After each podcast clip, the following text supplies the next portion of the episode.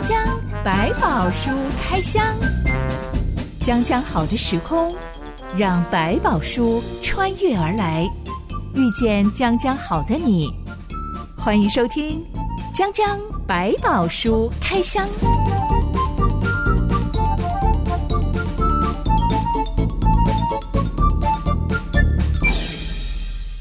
百宝书里有白宝，让知心和下凡哥为你开箱来挖宝。Hello，我是知心。Hello，下凡哥。知心，我有一个女生同事，最近跟我们聊到一个困扰，嗯，她的闺蜜兼室友爱上了一个男生，嗯嗯，那其实双方才认识没多久，闺蜜就对男生告白了，哇。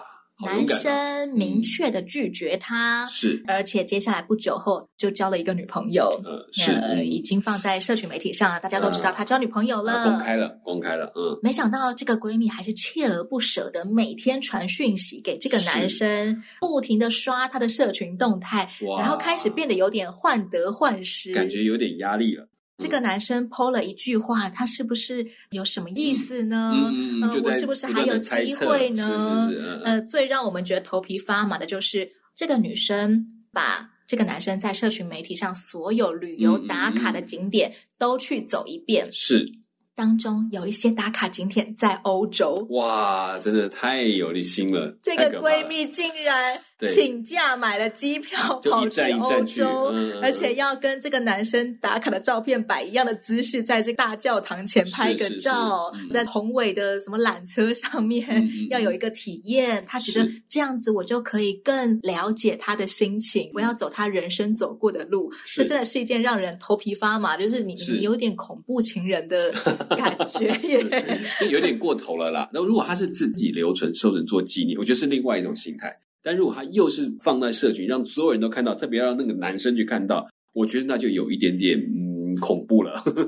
我这个同事就不停的问她的闺蜜说：“你到底爱上他哪一点啊？”是，嗯，她的闺蜜就说：“因为他会称赞我很漂亮。”我的同事他就自己下了一个结论说：“我觉得我朋友可能是因为太缺乏跟男生有正面的互动，嗯、因为她从小是跟妈妈相依为命长大的，嗯、而这个女生她又不是那种典型大众的审美观，嗯、要白要瘦要美，嗯、要像那种王美一样，嗯、所以她就会对自己。”有一点自卑吧。嗯嗯嗯。一旦有男生称赞他，哎，我觉得你长得很不错，哎，我觉得你还蛮好看的，就立刻晕船，晕到不行。是。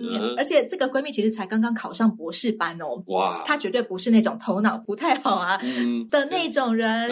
但就是晕船晕的一塌糊涂。这个其实我们要讲，就是你有很高的 IQ，你可以读很好的书，你对这知识很棒。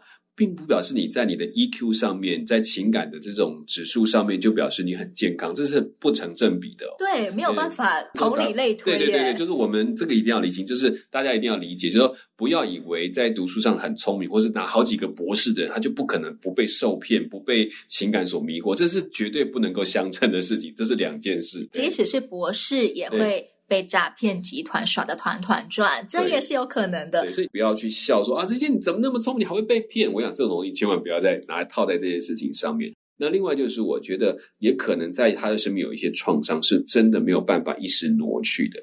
他必须要经过一个有意识到之后，好好的去面对跟调整的机会。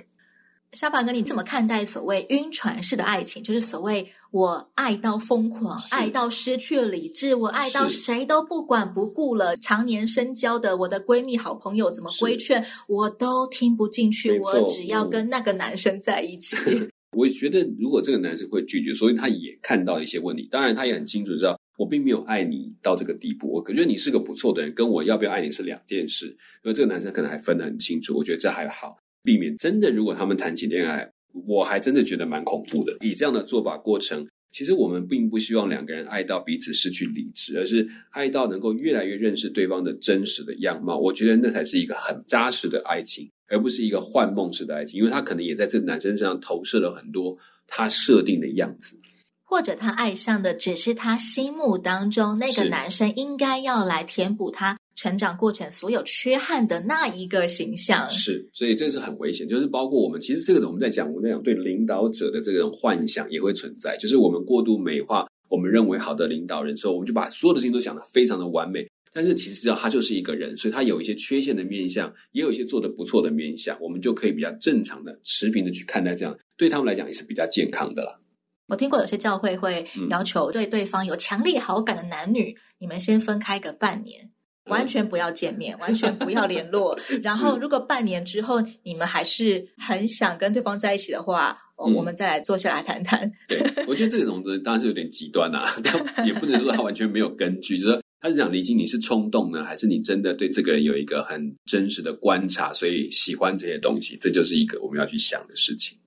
今天的江江百宝说开箱要来开箱一位英雄的晕船史，好晕船呐、啊！嗯、到底会不会晕昏一位英雄？是、嗯、这段故事记载在《士师记》第十六章。一段音乐之后，我们来开箱。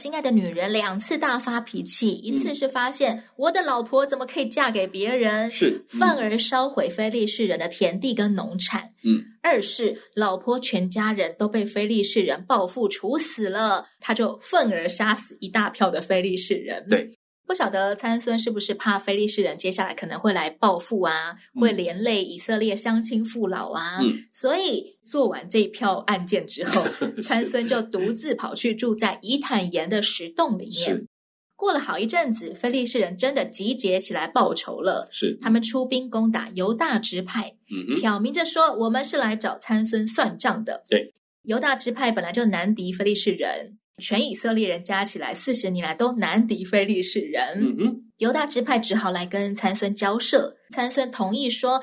你们可以把我用绳子绑起来交给非利士人。嗯，夏凡哥，你觉得参孙的个性怎么样？嗯、是聪明的人，但是他是有一点像什么？他就是凭着冲动行事。当时的那个血气上来，我生气我就要打，我想要我就要抢过来。这种东西在他的里面比较像青少年的个性，不考虑后果，而考虑我当时我最重要的事情，就把这事情想得天大地大，不做我就什么都不是了，受自己情绪啊、欲望啊、想要来控制的一个状态。所以你看他的前额叶这边还没有发展的很好，这个怎么跟我想的一样？对，就是他的情绪控制中枢还在发展当中。信耶稣有办法让人的前额叶长好吗？嗯、就是有办法让一个人的个性啊、脾气啊、嗯、情绪模式变成熟一点吗？嗯、我觉得那要表示有另外一层要同样在进行，就是说我信了这个上帝之后，我是不是开始真的每天跟他在做一个学习的过程？我真的每天在练习把他当我的主的过程。如果有这个过程，他其实会增加我越来越能够懂得我现在在干嘛，甚至在当我碰到危机，快要按照情绪去做事的时候，我比较听得到圣灵对我的提醒，上帝对我的提醒，就是我会把那话放在心里面。但如果我不是每一天在思考这个问题，所以我在锻炼，我在学习练习它的话，其实这个东西就会退化，甚至就不发生作用。所以不是我信了主，这样进了教会，我就变成一个完人，不对，那才开始呢。我正在。把这件事情每一天的练习，每一天练习去当一个跟从主的人，以主为主的人。参孙其在这件事上并没有后面这一段。我觉得为自己的弱点祷告是带来改变的一个起点。嗯嗯、是，我可以知道我的弱点，我也可以知道我再怎么努力都没有办法克服我的弱点。嗯，但我可以祷告。主啊，求你帮助我，嗯，矫正我的天性，矫正我从小到大的生存法则。遇到事情就是躲起来、逃走、置身事外，不干我的事情就不会惹麻烦上身。对，在这个过程当中，我觉得上帝就会赐给我一些不同的经验。可能以前我从来不会跟一些比较冲动的人的个性交往，嗯，但是现在，呃，我我发现我周遭有好多那种快步调的人，嗯，他们的情绪反应是很快的，是马上就可以讲出感受到什么东西了。对，我从小可能都会容易被那种情绪很快的人吓到，自动往后退。哎，怎么会有这种人？好紧张，自动不要跟他们太深入的认识。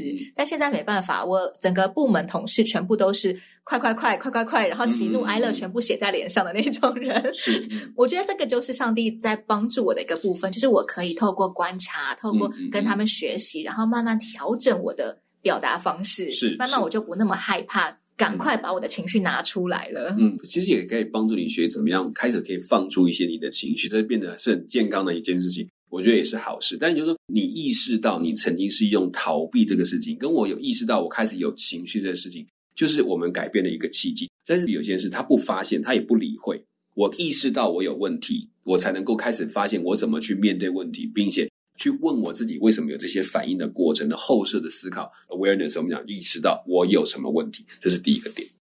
参孙他被犹大人押解到犹大支派的领地利希这个地方，嗯哼，非利士人鼓噪起来，对着参孙喊叫，这就是杀死一大票非利士人的那一个头号敌人。是，这时耶和华的灵大大感动参孙，嗯，他手臂上的绳子就像着火的麻一样，绑他的绳子从他手上脱落下来，嗯，参孙就跳起来。从旁边一只才刚刚死掉的驴子身上，嗯，拔了一块还带着血的驴腮骨，是一口气用这根驴腮骨杀死了一千个非利士人。嗯嗯，从此那个地方就被称为拉莫利西，嗯，意思是腮骨冈，用腮骨打了一场有驴腮骨胜仗的一个山冈。嗯。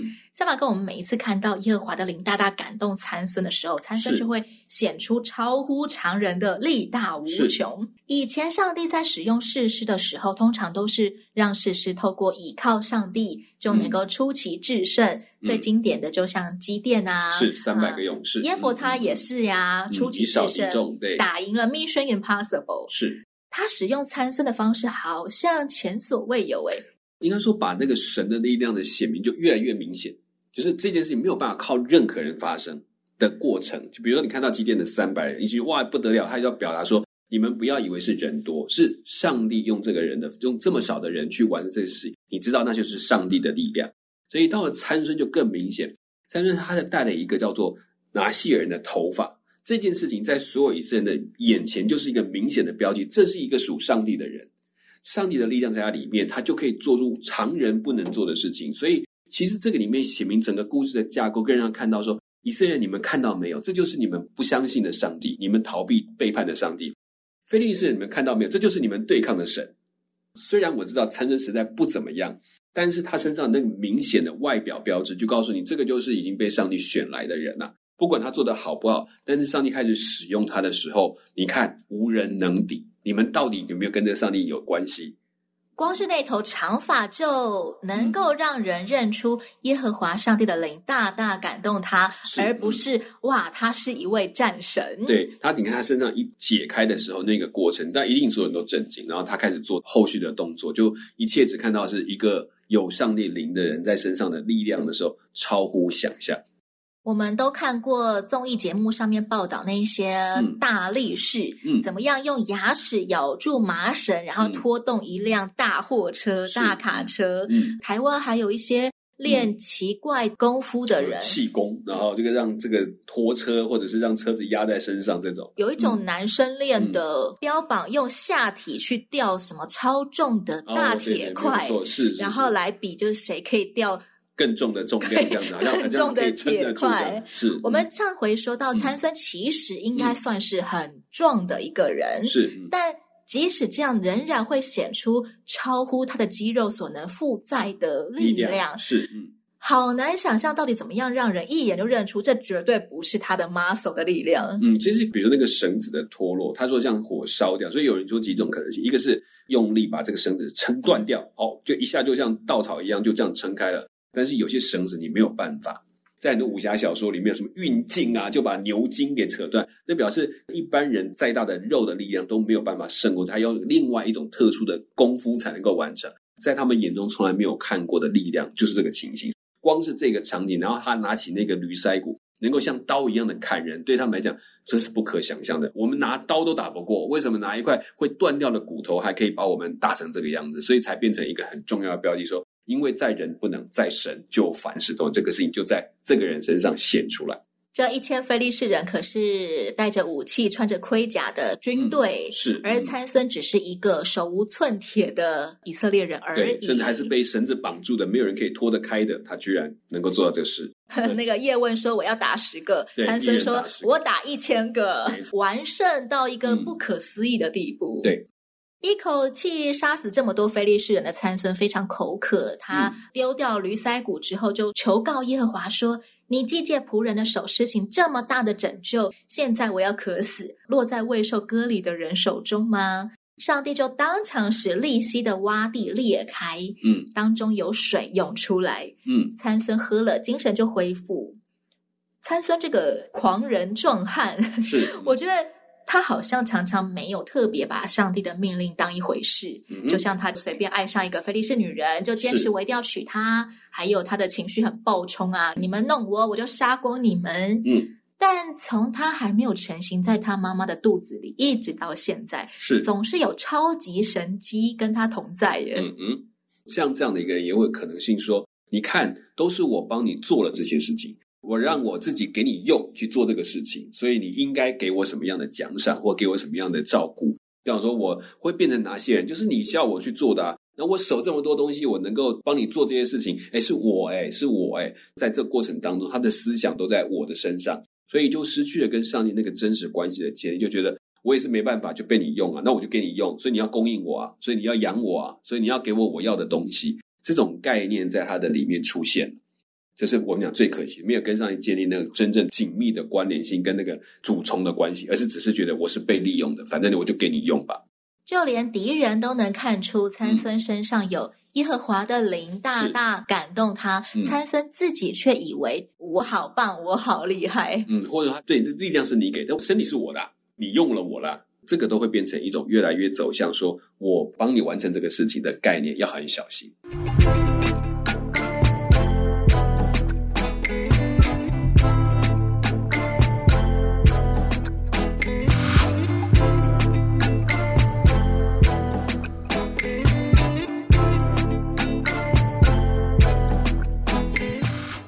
接下来，参孙来到菲利士五大城之一的加萨。加萨这个地名现在就在地中海沿岸的加萨走廊上。嗯嗯，参孙遇到了一个菲利士妓女。嗯、那一天，他就睡在妓女家，就是去嫖妓的意思。嗯，到了半夜，菲利士人偷偷埋伏在城门口，他们要等到天亮，参孙出城的时候，就当场包围抓住他。是，嗯、没想到参孙半夜就起床了。嗯，他走走走，走到加萨城门。把整座城门拆下来，嗯、门框、门扇、门栓都拆掉，嗯、把城门板扛在肩膀上，带到犹大领地希伯伦的山顶上。嗯，这是一件超狂的事情，是，嗯、因为不得了，从加萨到希伯伦大约有六十公里。嗯，接信我平常骑机车骑完六十公里的路，大概要花两个小时，因为我常常会去一个老街玩，他就是导航跟我说。嗯六十公里，嗯、是，所以我对这个东西有印象。表示你真的是骑的比较慢一点啊。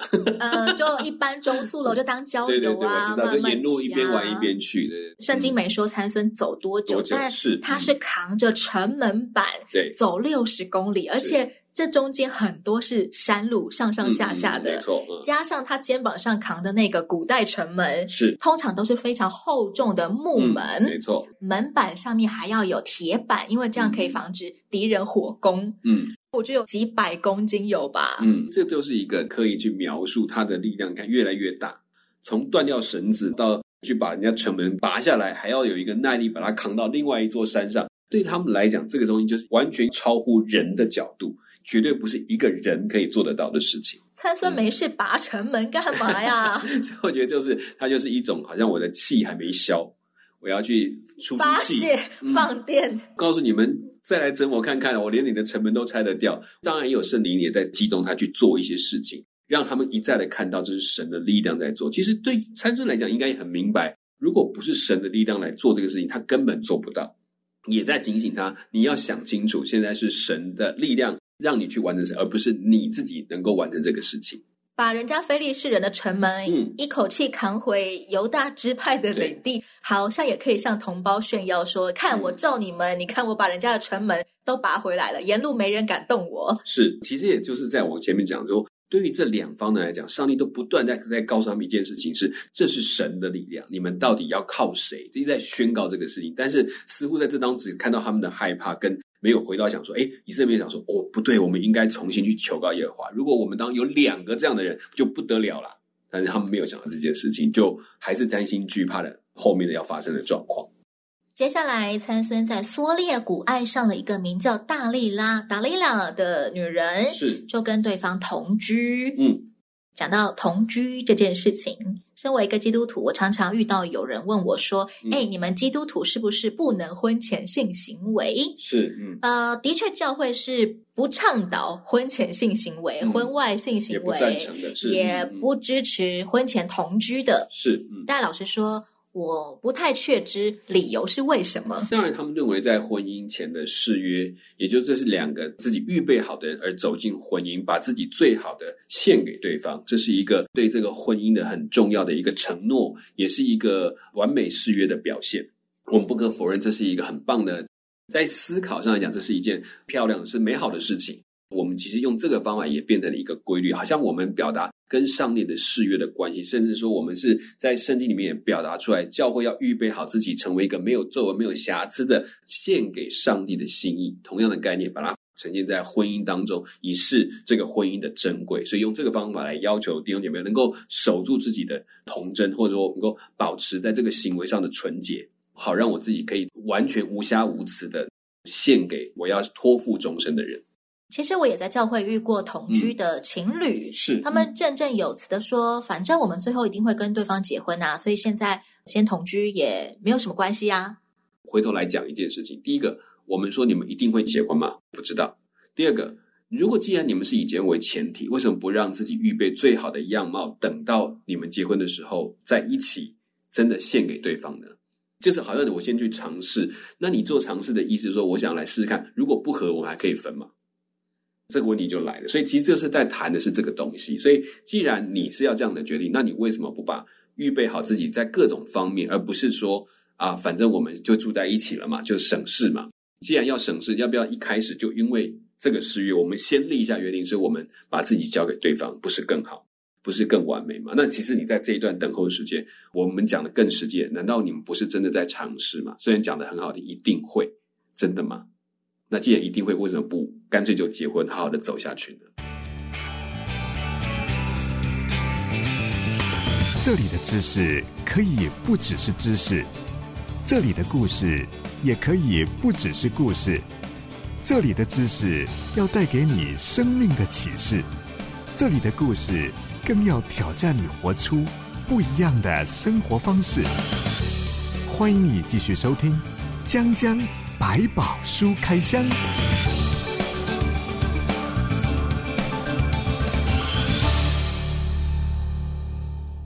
我从大学的时候，班上女同学就会互相耳提面命，或者说倡导，是一定要婚前试车。他们标榜的概念是，嗯、一定要试试看对方的性能力 O 不 OK，才可以成为呃结婚的一个择偶对象。嗯、是。但其实这件事情是一个很吊诡的事情，就是说，直白的讲，也许你好，因为你是一个没有什么经验的人，他可能没有碰过这个东西，他第一次，那他怎么样都没有可能太好，因为包括连你自己都搞不清楚怎么一回事，那可能就尝试。但是很多的肉体上的吸引力会慢慢把你的眼光或者身体的感受会盖过你心灵的感受。我常开玩笑用举一个例子，就在我们讲说在。创世里面提到的那个分别善恶树的眼睛打开了，我们就看到了很多明亮了。其实这是变成说，我开始用我的感官来决定善恶，我越来越看不到心里的那个层面。所以，我从思想说，哎，会不会这个也带一种概念，是我开始跟他们只是用肉体的接触，其实我会慢慢的不容易欣赏到他那个很多很平淡的生活的细节。我就停止去认识他的个性特质，嗯、他的优点缺点，嗯、他到底喜欢什么，嗯、他不喜欢什么。对，我跟他之间的关系就只剩下肉体性行为。嗯，当然不会说只剩下这个，而说这个很容易抢夺了很多的感受，包括很多男生可能在这方面投入的时候，因为这个吸引力很大，他会百依百顺，他会觉得你什么都很好。那种他不是故意要这样，他就会不自觉我要去迁就你。可是那个迁就的过程。等到到了一个阶段，可能这个吸引力降低了，他反而显得另外一种形态，说变得不太在乎或无所谓的时候，或者开始觉得我想找更多的刺激，或者是我我觉得我想要别的东西的时候，他找不到了，他忽然变得跟以前不一样。所以也有人会说，为什么我给了你之后你就变了？难道让性行为放在婚姻当中就不会有腻了的现象吗？我觉得不见得不会有，只是说我们要回头来想，他们花了更多的时间去认识彼此的生命，所以在后面要谈比较不容易轻易的就抛弃这一些，而是回到我们当初的那个一起彼此建立跟关系的那个美好的过程，累积了更多的情感的因素，可以帮助我们多走一里路，多愿意去思考一下我们怎么去调整的更好。而不是就放弃了，这个意思。好像我们说的晕船，常常就是三分钟热度。是，等到我真的跟他交往，我可能就不爱他了。比如我们比较会说，哎，有时候交往太快，马上结婚，会会说，你要不要想一想，再想一想。就是这个原因是说，哎，会不要你是在冲动吗？还是你真的认清楚了？所以我们才讲说，有时候太快的我们也担心，太长的我们也担心，怎么会拖那么久都不谈到下一步？那一定有些特殊的原因。所以我们在过程当中。这两者都需要好好的去思想。所以基督徒把性放在婚姻以后，嗯、其实是因为我看重你，我也重视我们之间的婚约，是，所以我愿意先来好好的认识你，免得我跟你之间的关系最后可能变成呃一场晕船而已。对，就是被性的吸引力抓住，然后啊，结果我发现其实我要的可能不只是这些，然后因为性的吸引会把一个人扭曲到很重，我可以变得很小很小，把自己缩小，为了得着。可是其实会弄清，原来我是被什么抓住，我没有看到真正的你，那是比较危险的。非基督徒常常都会问说：“难道你不怕等你结婚之后才发现他那边不行吗？”我、嗯、我觉得这件事情，我不敢说完全不会发生，但是我觉得是在前面的里面，我们我们过去。可能比较忽略，其实在这个谈的过程，我们也会慢慢理解什么是性，甚至还有那最根源问题，不是在行不行，是在我们最开始的很多的性教育的那一块，我们其实没有真的琢磨去让大家有健康的性观念，而只是考虑到要有行为去体会。那你其实进入行为，你再去体会就很难了。就是你真的认识没有花在健康的两性观念，而只是在建立有没有这个能力上面，那才是危险的。说不定是我们生理的缺陷，又或者只是一时的过程。在开始他不熟悉，慢慢的有一个比较健康的性的练习跟学习，跟正常的接纳，会慢慢的改善，也有可能。其实我觉得会标榜说一定要婚前试车，免得婚后发现对方那边不行。嗯、这种想法其实基本上是非常自我中心的，完全没有在爱对方。嗯，我想一个真正相爱的两个人，不管任何一方身体有任何的疾病，或者是他的心理有任何的缺陷也好，一定会是因为我们彼此相爱，我们一起来面对这个问题，而不是哦，你怎么可以让我婚后才发现，呃，你你身体有缺陷，你心里有缺陷呢？嗯，不是那种角度，这就是婚姻的意义，不再是我一个人的事情，而是我们两个。一起面对同甘共苦的事情。嗯，其实婚姻当中一定会发生很多过去你没有发现的事情，是一定的。可是如果没有过去的情感的累积跟认识的基础，你就很容易掉进说失望，然后放弃，而不是说，哎，我发现，那我们怎么办？这是我们讲一起的事，我们来处理。这个观念就是我们觉得要前面的好的基础，你在后面的婚姻才会比较走到正常的阶段，甚至碰到的问题可能都只是一时，它是可以透过彼此的接纳、信任，哎，渐渐的改善过来，也是有。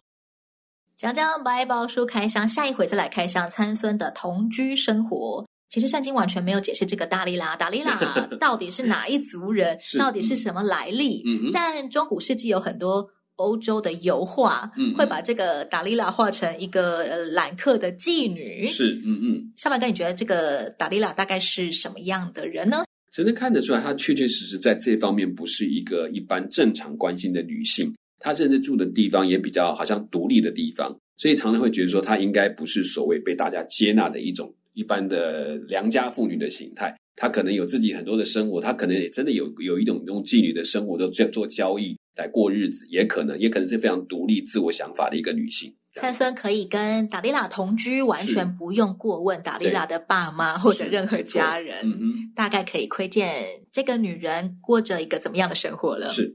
下一回我们再来开箱参孙的同居生活。我是真心，我是小满哥，我们下回再见喽。OK，拜拜，拜拜。